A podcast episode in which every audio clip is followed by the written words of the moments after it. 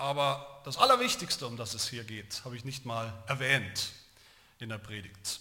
Das will ich heute schleunigst nachholen, wobei ich zu meiner Verteidigung sagen muss, dass das natürlich so geplant und vorgesehen war, damit wir heute eben eine ganze Predigt haben, haben können, um uns mit diesem Allerwichtigsten aus diesem Kapitel zu beschäftigen. Was kann es Besseres geben, als dass wir uns mit dem Aller, Allerwichtigsten beschäftigen können. Und was ist das Wichtigste, das Größte aus Johannes 11? Es ist nicht, wie man meinen könnte, vielleicht auch aufgrund der Predigt von letztem Mal, dass Jesus sogar einen Toten auferwecken kann. Das ist wunderbar, groß, wichtig, aber es ist nicht das Wichtigste hier. Auch nicht, dass diese ganze Geschichte, wie wir gesehen haben, eine mehr oder weniger versteckte Ankündigung ist von Jesu eigener Auferstehung. Das ist auch wichtig natürlich, sehr, sehr wichtig, dass Jesus sterben und auferstehen wird, so wie Lazarus auferweckt worden ist. Aber das ist auch nicht das Allerwichtigste hier. Jesus selbst sagt uns hier, was das Wichtigste ist, nämlich die Herrlichkeit Gottes. Dass wir die Herrlichkeit Gottes sehen, sagt er. In Vers 4 sagt er schon am, am Anfang dieser Geschichte, diese Krankheit, um die es hier geht, der Tod des Lazarus, all das hat nur einen Zweck. Jesus sagt, es dient zur Verherrlichung Gottes, damit der Sohn Gottes dadurch verherrlicht wird. Und dann gegen Ende könnte man sagen, Vers 40, also unmittelbar bevor Jesus dieses eigentliche Wunder tut, den, Lazarus, den toten Lazarus auferweckt, da sagt Jesus zu, zu Martha und den, zu den Zuschauern, die da sind, wenn du glaubst, wirst du die Herrlichkeit Gottes sehen. In all dem, was hier passiert. Die Herrlichkeit Gottes zu sehen in Jesus Christus. Und das ist das Ziel von allem, was Jesus tut. Das ist das Ziel Gottes, das Ziel des Johannesevangeliums. Immer wieder ist das der Refrain, der rote Faden in diesem Evangelium. Das ist Gottes höchstes Ziel. Für sich selbst und für uns. Immer und immer wieder ist die Rede von der Herrlichkeit Gottes in der ganzen Bibel. Immer wieder spricht Jesus davon, als wäre es das Aller, Allerwichtigste, die Herrlichkeit Gottes. Und das ist auch das Aller, Allerwichtigste, die Herrlichkeit Gottes zu sehen. Könnte man sagen, das ist das Evangelium. Umso tragischer ist es, dass wir, wahrscheinlich die allermeisten von uns, mit diesem Allerwichtigsten vielleicht am allerwenigsten anfangen können, wenn wir das so hören. Die Herrlichkeit Gottes. Fragt euch selbst mal, ist, das, ist euch das ein, ein Begriff? Ist euch das etwas Konkretes, etwas, mit dem ihr was anfangen könnt? Oder wenn euch jemand fragen würde, was ist das Allerwichtigste in Gottes Plan oder das Allerwichtigste im, im Wort Gottes, auf das alles zuläuft, um das sich alles dreht, würdet ihr dann sagen, wäre das eure erste Antwort, Gottes Herrlichkeit.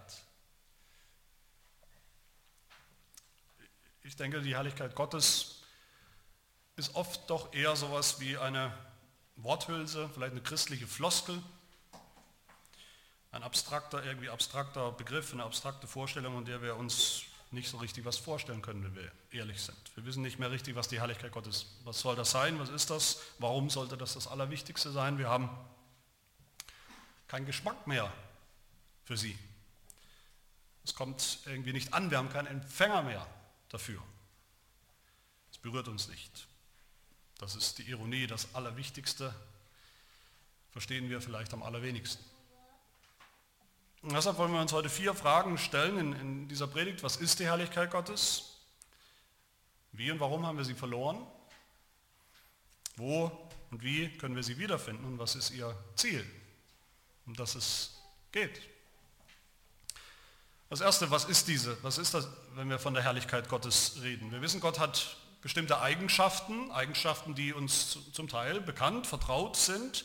Gott ist heilig, seine Heiligkeit, seine Liebe, seine Barmherzigkeit, seine Allmacht, dass er alles weiß, dass er allwissend ist, dass er ewig ist. Diese Eigenschaften, die, die kennen wir, vielleicht zumindest teilweise können wir uns was darunter vorstellen, wobei wir hier auch schon manchmal an unsere Grenzen kommen. Aber seine Herrlichkeit, da könnte man denken, das ist jetzt einfach die 17. oder 25. Eigenschaft Gottes. Noch eine Eigenschaft, die er halt auch noch hat, eine zusätzliche Eigenschaft. Aber das ist nicht so im Wort Gottes. Die Herrlichkeit Gottes ist keine zusätzliche Eigenschaft, sondern ist in der Bibel die Summe von allen Eigenschaften Gottes. Alles sozusagen untereinander geschrieben, zusammengerechnet, addiert oder multipliziert. Was dabei herauskommt, ist die Herrlichkeit Gottes. Was dabei herauskommt, ist so, so groß eigentlich, dass wir es gar nicht fassen können, dass wir es nicht wirklich begreifen können. Es ist zu groß und zu schwer. Das ist vielleicht auch kein Wunder oder sicherlich kein Wunder, dass dieses Wort Herrlichkeit, Gottes Herrlichkeit, wie wir es in der Bibel finden, wie das Gott für sich in Anspruch nimmt, um sich selbst zu beschreiben, dass das im Hebräischen wörtlich auch Gewicht bedeutet. Die Herrlichkeit Gottes, das ist sein Gewicht. Gott ist ein Schwergewicht an Herrlichkeit. Seine Herrlichkeit ist alles, was er ist. Seine Herrlichkeit ist alles, was er tut, jemals getan hat und jemals tun wird. In Exodus 33, da will Mose die Herrlichkeit Gottes sehen. Er hat es kapiert, worum es geht, dass das eigentlich das ist, was zählt. Er bittet Gott, er sagt, so lass mich doch deine Herrlichkeit sehen. Und Gott sagt zu ihm, seine Antwort, Gottes Antwort, ich will meine Güte vor deinem Angesicht vorüberziehen lassen. Meine Güte, auch eine Eigenschaft. Und will den Namen des Herrn vor dir ausrufen. Das heißt, Gottes Herrlichkeit, die Mose sehen will, das ist der Name Gottes. Der Name Gottes, es ist das, was Gott und wie Gott und wer Gott ist. Die Summe, alles.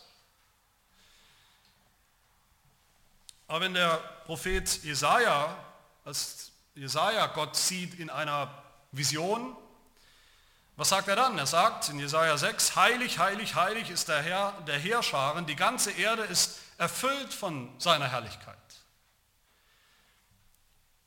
Das heißt, die Herrlichkeit Gottes ist alles, was Gott von sich dann auch mitteilt. Die ganze Schöpfung ist voll davon. Es ist das, was Gott ausbreitet von sich damit wir, vor allem wir, die Menschen, es sehen und erkennen, uns darüber freuen, daran erfreuen, das genießen. Gott macht seine Herrlichkeit sichtbar. Von Anfang an, er macht sie sichtbar, in der Schöpfung macht er sie sichtbar. Psalm 19 heißt es, die Himmel erzählen die Herrlichkeit Gottes. Das ist die Botschaft, nicht nur der Himmel, sondern der ganzen Erde. Die Erde erzählt und ruft und schreit, Gott ist herrlich, seine Herrlichkeit. Und ganz besonders macht Gott diese Herrlichkeit sichtbar in, im Menschen, in uns. Er hat den Menschen gemacht, geschaffen, in seinem Ebenbild. Das bedeutet was? Dass wir ihn, seine Herrlichkeit reflektieren, widerspiegeln. Nach einem kleineren Maßstab, aber trotzdem. Psalm 8. Herr unser Herrscher, wie herrlich ist dein Name auf der ganzen Erde, der du deine Hoheit über die Himmel gesetzt hast. Was ist der Mensch, dass du an ihn gedenkst und der Sohn des Menschen, dass du auf ihn achtest? Du hast ihn ein wenig niedriger gemacht als die Engel, mit Herrlichkeit und Ehre hast du ihn gekrönt. Adam und Eva waren so geschaffen mit, mit einer eigenen Herrlichkeit, Gott ähnlich, und sie waren geschaffen, um Gottes Herrlichkeit, Gottes Herrlichkeit zu, zu sehen, zu erkennen. Und sie haben sie gesehen, sie haben sie tatsächlich gesehen im Garten Eden. Sie haben sozusagen gewohnt, umgeben von der Herrlichkeit Gottes.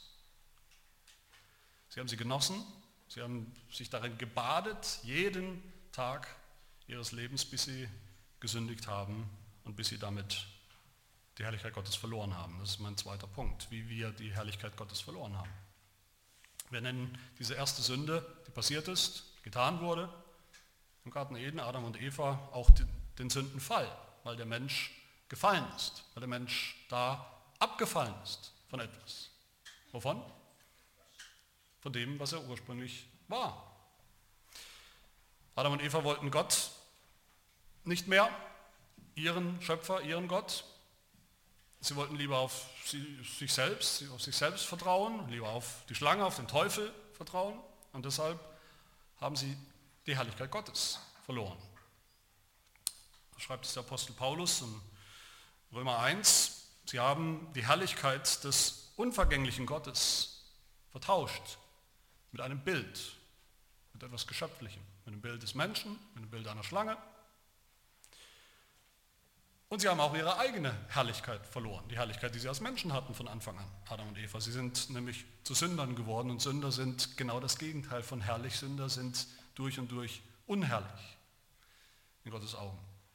Dazu sagt Paulus in Römer 3, alle haben gesündigt und verfehlen die Herrlichkeit, die sie vor Gott haben sollten. Wörtlich, es fehlt uns an Herrlichkeit, es mangelt uns an Herrlichkeit.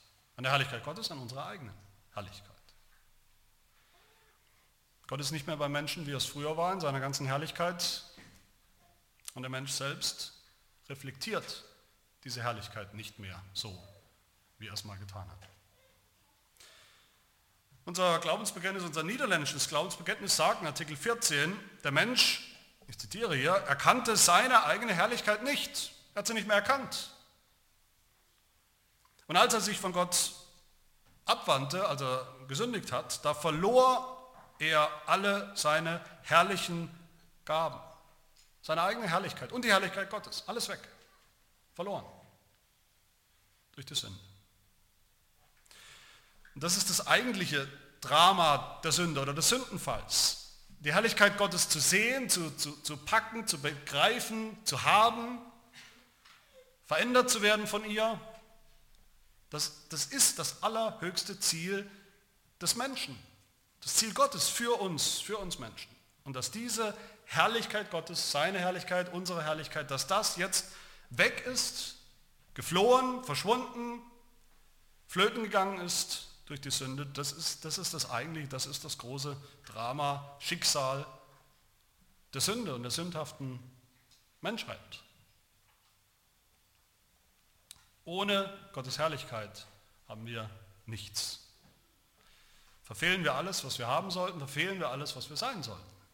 Ohne Gottes Herrlichkeit könnten wir genauso gut tot sein.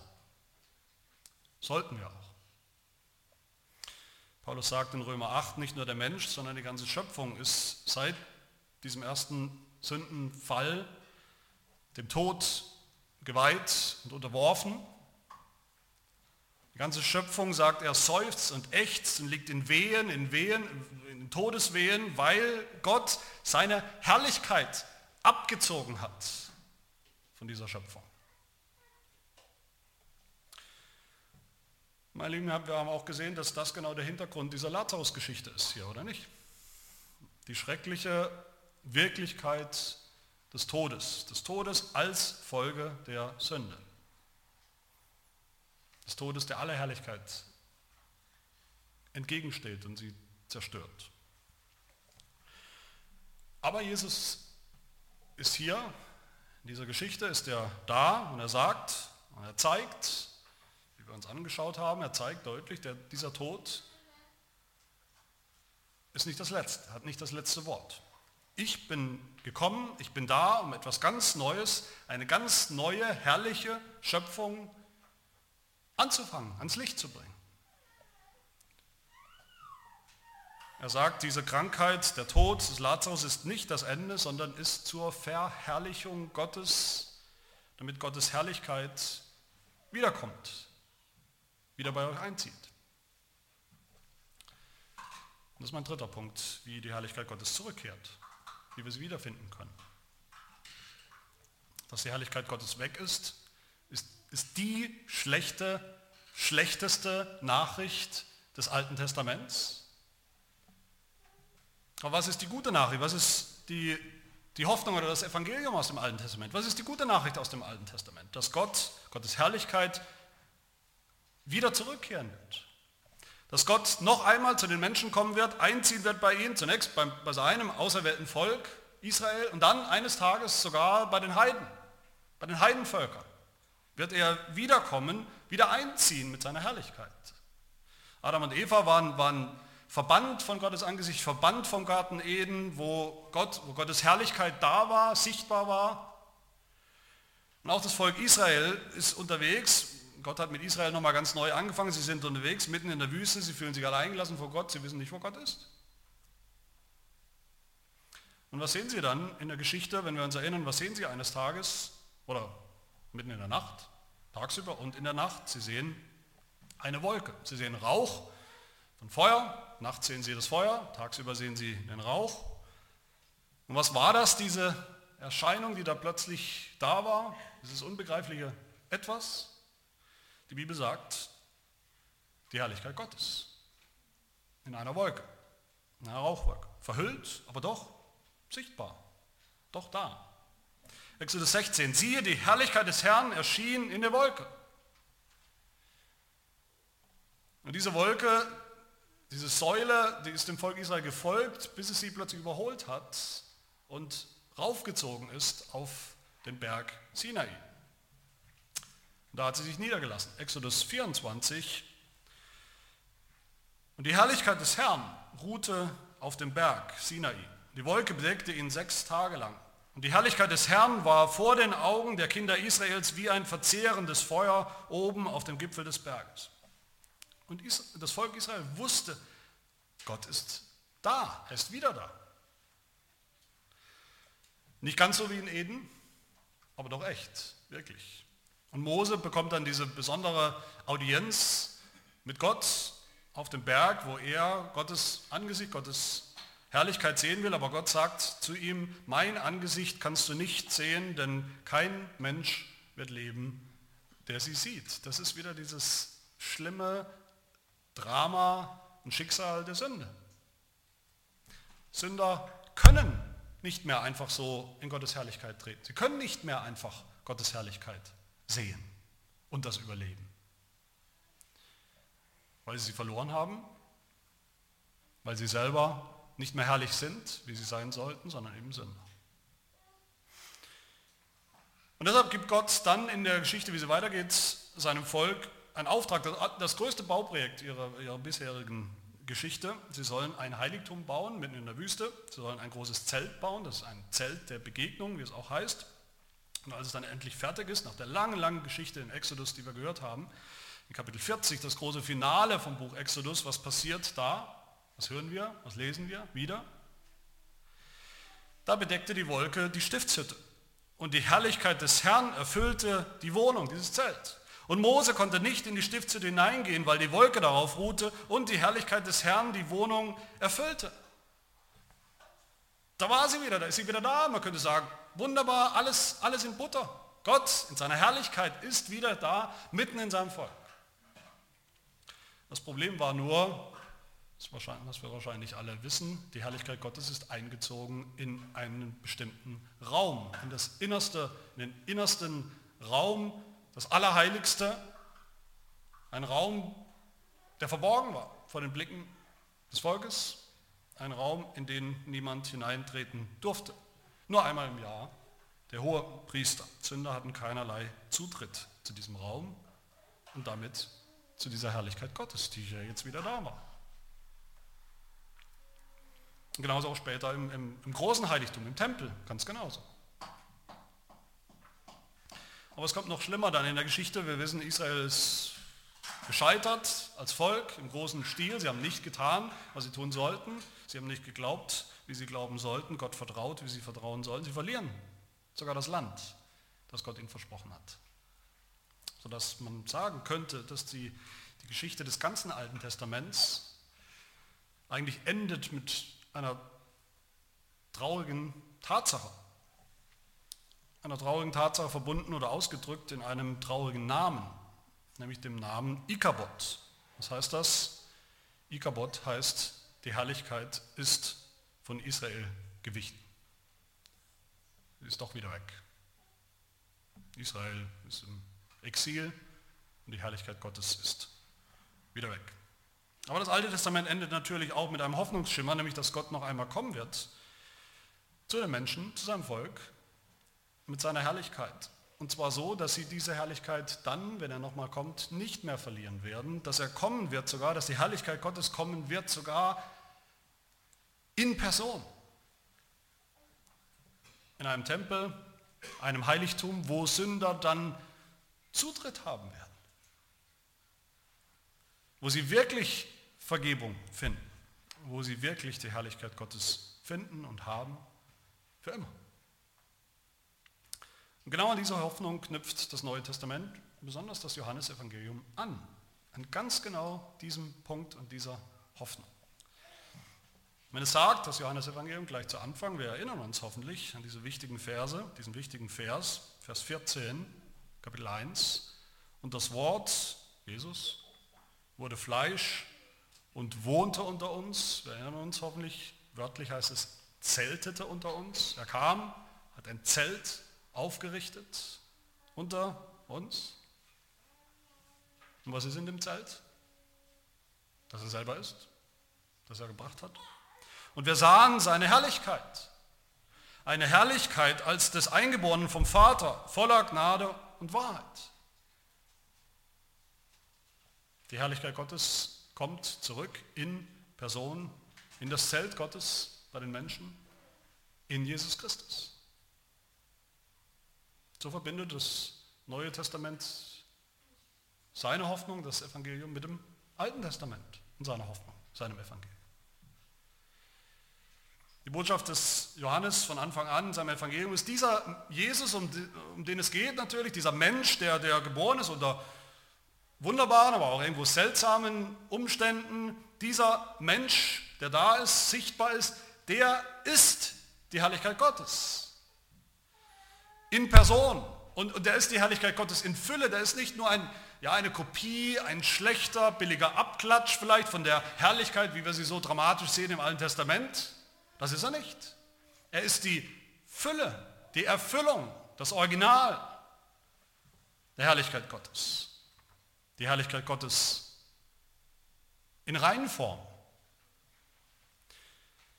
So sagt es dann natürlich auch, dürfte uns nicht überraschen, der Rest des Neuen Testaments. Titus 2 zum Beispiel, da heißt es, das Evangelium ist die Erscheinung der Herrlichkeit des großen Gottes und unseres Retters Jesus Christus in ein und derselben Person. Die Erscheinung der Herrlichkeit Gottes im Retter Jesus Christus. Und Hebräer 1, wo es heißt, Jesus Christus ist die Ausstrahlung von Gottes Herrlichkeit und der Ausdruck seines Wesens. Und Paulus, Apostel Paulus fasst die Botschaft des ganzen Neuen Testaments zusammen, wenn er sagt, 2. Korinther 4, es geht um das helle Licht des Evangeliums von der Herrlichkeit des Christus, welcher Gottes Ebenbild ist. Das Evangelium ist die Herrlichkeit Gottes in Jesus Christus. Dass wir erleuchtet werden, sagt Paulus weiter, mit der Erkenntnis der Herrlichkeit Gottes im Angesicht Jesu Christi. Da finden wir sie. Jesus Christus ist die Herrlichkeit Gottes. Aber er ist nicht nur die Herrlichkeit Gottes, er hat sie uns auch wiedergebracht, uns wiedergebracht. Und zwar zuerst, indem er sie verlassen hat, die Herrlichkeit, die er ja schon immer hatte beim Vater im Himmel. Johannes 17, da spricht Jesus mit, mit Gott, mit seinem Vater, von der Herrlichkeit, die ich bei dir hatte, ehe die Welt war. Die hat Jesus verlassen. Jesus hat seine, die Herrlichkeit Gottes im Himmel verlassen, um sie uns zu bringen. Dann sehen wir die Herrlichkeit Gottes in, in, in Jesu Geburt natürlich, wie wir schon gehört haben. Das Wort wurde Fleisch und wohnte unter uns und wir sahen seine Herrlichkeit. Schon in der Geburt Jesu war das zu sehen und zu erkennen. Wir sehen die Herrlichkeit Gottes im ganzen Leben Jesu, in dem, was er getan hat. Als Jesus anfängt mit, mit seinem Dienst, mit dem, was er tun, zu tun hatte, tun wollte, schon beim allerersten Wunder oder Zeichen, bei der Hochzeit in Kana, da heißt es, Johannes 2, Vers 11, diesen Anfang der Zeichen machte Jesus in Kana in Galiläa und ließ seine Herrlichkeit offenbar werden. Darum geht es bei jedem Zeichen, bei jedem Wunder, bei allem, was Jesus getan hat.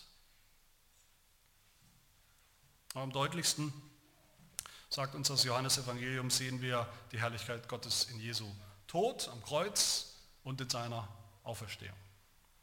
Das ist die Hauptaussage natürlich von diesem Kapitel, Kapitel 11. Der Tod des Lazarus ist nicht das Ende, ist nicht die Endstation, sein Tod und seine Auferweckung. Darin wird die Herrlichkeit Gottes sichtbar. Und als Jesus dann stirbt oder kurz vor seinem Tod in Johannes 17, da redet er mit mit seinem Vater, mit Gott und sagt zu ihm, spricht von seinem Tod. Vater, die Stunde ist gekommen, verherrliche deinen Sohn am Kreuz. Der Tod Jesu ist die Herrlichkeit Gottes. Aber nicht nur sein Tod, sondern dann besonders auch seine Auferstehung. In der Auferweckung des Lazarus, da sagt Jesus, wird die Herrlichkeit Gottes sichtbar. Und wie? Indem sie ein Zeichen ist. Es ist ein Zeichen. Ein Zeichen für die Auferstehung Jesu, die kommen wird. In Jesu Auferstehung wird die Herrlichkeit Gottes sichtbar, sagt Paulus in Römer 6. Da sagt er, dass Christus durch die Herrlichkeit des Vaters von den Toten auferweckt worden ist.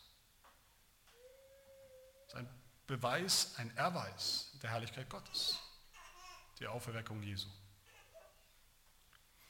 In der Lazarus-Geschichte wird die Herrlichkeit Gottes sichtbar, weil wir sehen, weil wir erkennen, wer dieser Jesus wirklich ist. Es wird sichtbar in seinem, in diesem wichtigen Ich bin Wort in Vers 25. Jesus Christus, das ist nicht die Aussage der Geschichte, dass Jesus eben nur, in Anführungsstrichen, nur Tote auferwecken kann.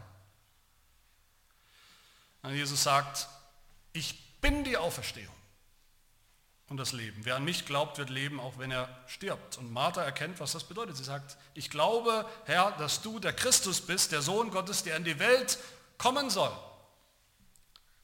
Die Herrlichkeit Gottes, das Ebenbild Gottes, das in die Welt kommen soll und auch gekommen ist, der bist du.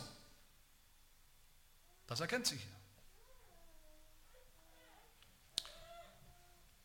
Meine Lieben, dass wir die Herrlichkeit Gottes wiederfinden, die wir verloren haben, dass wir sie wiederfinden, das ist der rote Faden des Johannesevangeliums, die Herrlichkeit Gottes zu sehen.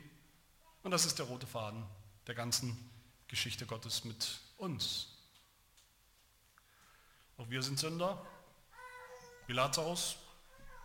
Auch wir sind Sünder, die die Herrlichkeit Gottes verloren haben.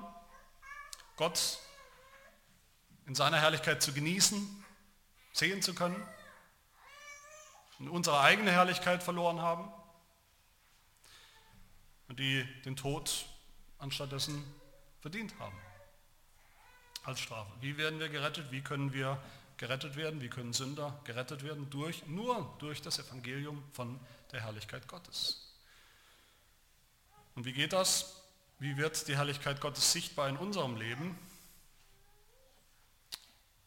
Das betrifft uns dann auch alles, was wir gerade gehört haben.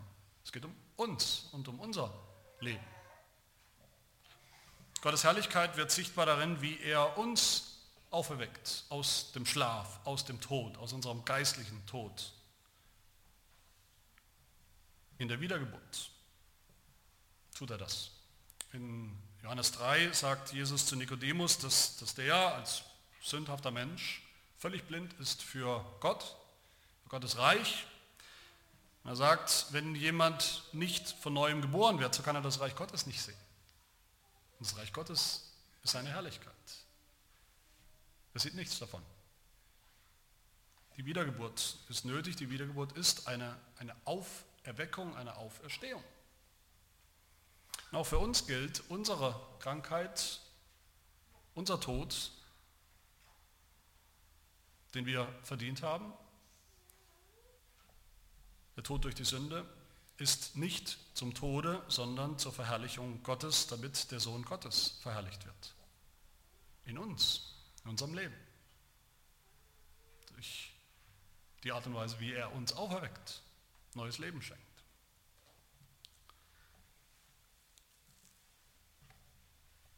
Die Herrlichkeit Gottes wird dann sichtbar für uns, wenn wir glauben. Paulus sagt, das haben wir gehört dass, gehört, dass wir alle die Herrlichkeit Gottes verloren haben. Römer 3. Und wie finden wir sie wieder? Wie bekommen wir sie wieder? Durch den Glauben. In Römer 5 sagt Paulus, im Glauben haben wir auch wieder, könnte man sagen, wieder Zugang erlangt zu der Gnade, in der wir stehen und rühmen uns der Hoffnung auf die Herrlichkeit Gottes. Durch den Glauben. Und genauso sagt es Jesus hier, genauso wie Paulus. Und das gilt für uns alle in Vers 40, was er hier sagt. Wenn du glaubst, wirst du die Herrlichkeit Gottes sehen. Wer wiedergeboren ist, wer glaubt, wird die Herrlichkeit Gottes sehen. Aber die Herrlichkeit Gottes wird dann auch sichtbar in unserem Leben Stück für Stück in der Heiligung. Die Heiligung, das verstehen wir oft, oft verstehen wir falsch, was Heiligung wirklich ist. Wir denken, Heiligung ist, man reißt sich zusammen, tut sein Bestes, macht es halt ein bisschen besser als gestern oder letzte Woche. Aber Heiligung ist in der Bibel nichts anderes, als dass Gott in uns durch seine Kraft, durch seinen Geist das Stück für Stück wiederherstellt, was wir verloren haben. Unsere eigene Herrlichkeit, die ein Spiegel und eine Reflexion ist von Gottes Herrlichkeit. So war es von Anfang an. Im Kampf gegen die Sünde, darin, dass wir bestimmte Sünden überwinden, nicht mehr tun, das sich ändert, was, uns, was für uns zählt im Leben, was für uns wichtig ist im Leben, dass wir überhaupt anders leben als Christen, mehr und mehr heilig, mehr und mehr nach Gottes Willen, mehr und mehr nach seinem Wort. In all dem wird ganz allmählich, aber doch echt, Tag für Tag, Stück für Stück Gottes Herrlichkeit wiederhergestellt in uns. Und das passiert, indem wir auf Jesus schauen, auf Christus schauen, auf seine Herrlichkeit wie in einem Spiegel sagt Paulus. Das Volk Gottes, das Volk Israel im Alten Testament, das haben wir gesehen, die durften gerade nicht in die Herrlichkeit Gottes schauen. Die konnten es nicht, die durften nicht. Es war gefährlich, es war deshalb was verhüllt und versteckt vor ihren Augen verborgen. Aber wir dürfen und sollen in die Herrlichkeit Gottes schauen, in das strahlende, gleißende Sonnenlicht der Herrlichkeit Gottes schauen, aber in Jesus Christus, in seinem Gesicht, in seinem Angesicht, mit unverhülltem Blick. Und das verändert uns, wenn wir das tun. Paulus sagt im zweiten Korintherbrief, wir alle aber, indem wir mit unverhülltem Angesicht die Herrlichkeit des Herrn anschauen in Jesus, wie in einem Spiegel, werden verwandelt in dasselbe Bild von Herrlichkeit zu Herrlichkeit. Mit immer mehr, mit immer größerer Herrlichkeit.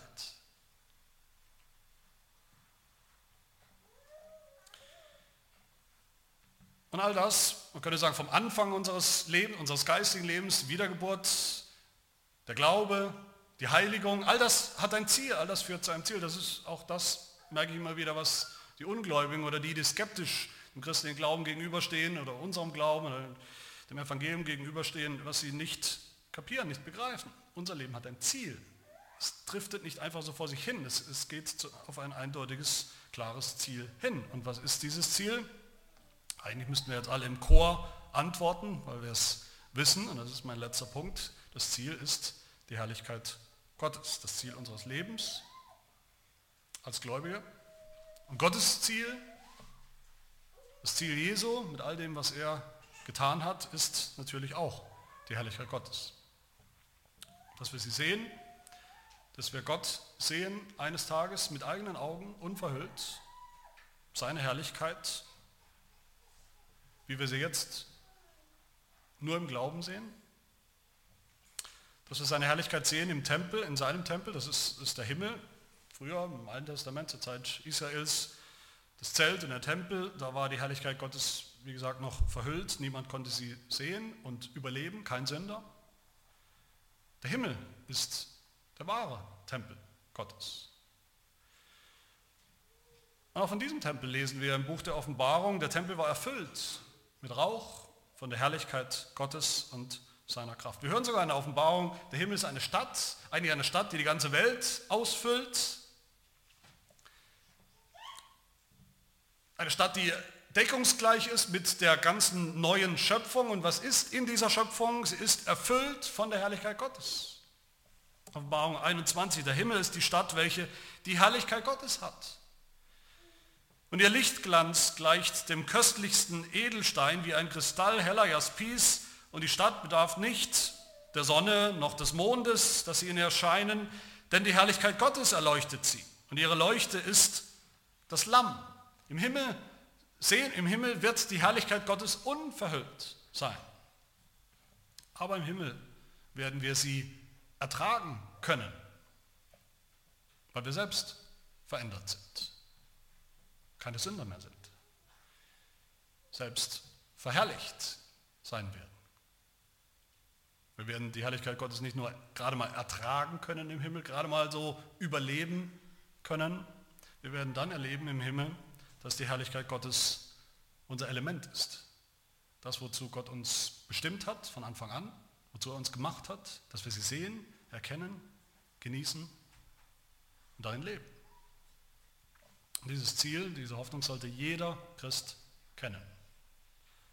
Jeder Christ sollte wissen, was die Herrlichkeit Gottes ist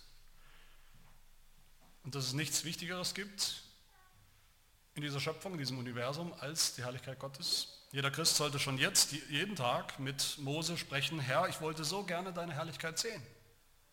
Das ist mein Herzenswunsch. Jeder Christ sollte täglich beten, rufen und beten mit Psalm 63. O Gott, du bist mein Gott, meine Seele dürstet nach dir, mein Fleisch schmachtet nach dir in einem dürren, lechzenden Land ohne Wasser, dass ich deine Macht und Herrlichkeit sehen darf. Weil wir wissen, was das bedeutet. Mein Lieben, wer dieses Ziel nicht kennt, dieses höchste Ziel, das Gott hat für uns und mit uns, wer mit Gottes Herrlichkeit nichts anfangen kann, wem das egal ist, wer keine Sehnsucht danach hat, sie zu kennen, sie zu erkennen, sie zu sehen, schon jetzt, wenn ich sieht und weiß, dass Jesus Christus diese Herrlichkeit Gottes ist und gebracht hat. Wer nicht selber diese Herrlichkeit Gottes erleben will und eines Tages vollends in sie eintreten und eingehen will, in Vollendung, unverhüllt, der hat vom christlichen Glauben der Hoffnung des Evangeliums, von dem, was Gott uns verspricht und verheißt, herzlich wenig verstanden, vielleicht gar nichts. Das Evangelium hat ein Ziel und das ist eben nicht nur, dass wir irgendwie unsere Sünden loswerden, es ist nicht nur, dass wir irgendwie verändert werden, ein bisschen bessere, liebevollere Menschen, gehorsamere Menschen vielleicht. Das Ziel ist die Herrlichkeit Gottes, dass sie alles ausfüllt,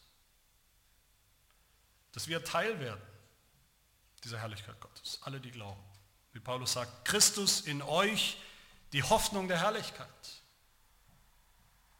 Darum geht es. Und wie Jesus sagt, hier und wie er später sagen, Kapitel 17, als, die, als sein allerwichtigstes und höchstes Anliegen, das er vor den Vater bringt.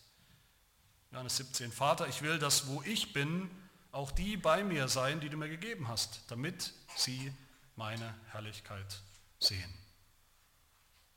Das ist das Ziel. Und danach wollen wir streben, uns ausstrecken, dass wir Gottes Herrlichkeit sehen und wiederfinden in Jesus Christus. Finden sie nirgendwo anders, aber finden sie in Jesus Christus voll und ganz und echt. Dass wir sie immer mehr reflektieren, auch in unserem eigenen Leben, in einem veränderten, neuen Leben. Ein Leben, das von Tag zu Tag, von Herrlichkeit zu Herrlichkeit verändert, verherrlicht wird. Dass wir uns nach ihr sehnen und dass wir eines Tages ganz in sie eingehen werden im Himmel bei Gott. Amen. Wir wollen beten. Herr unser Gott,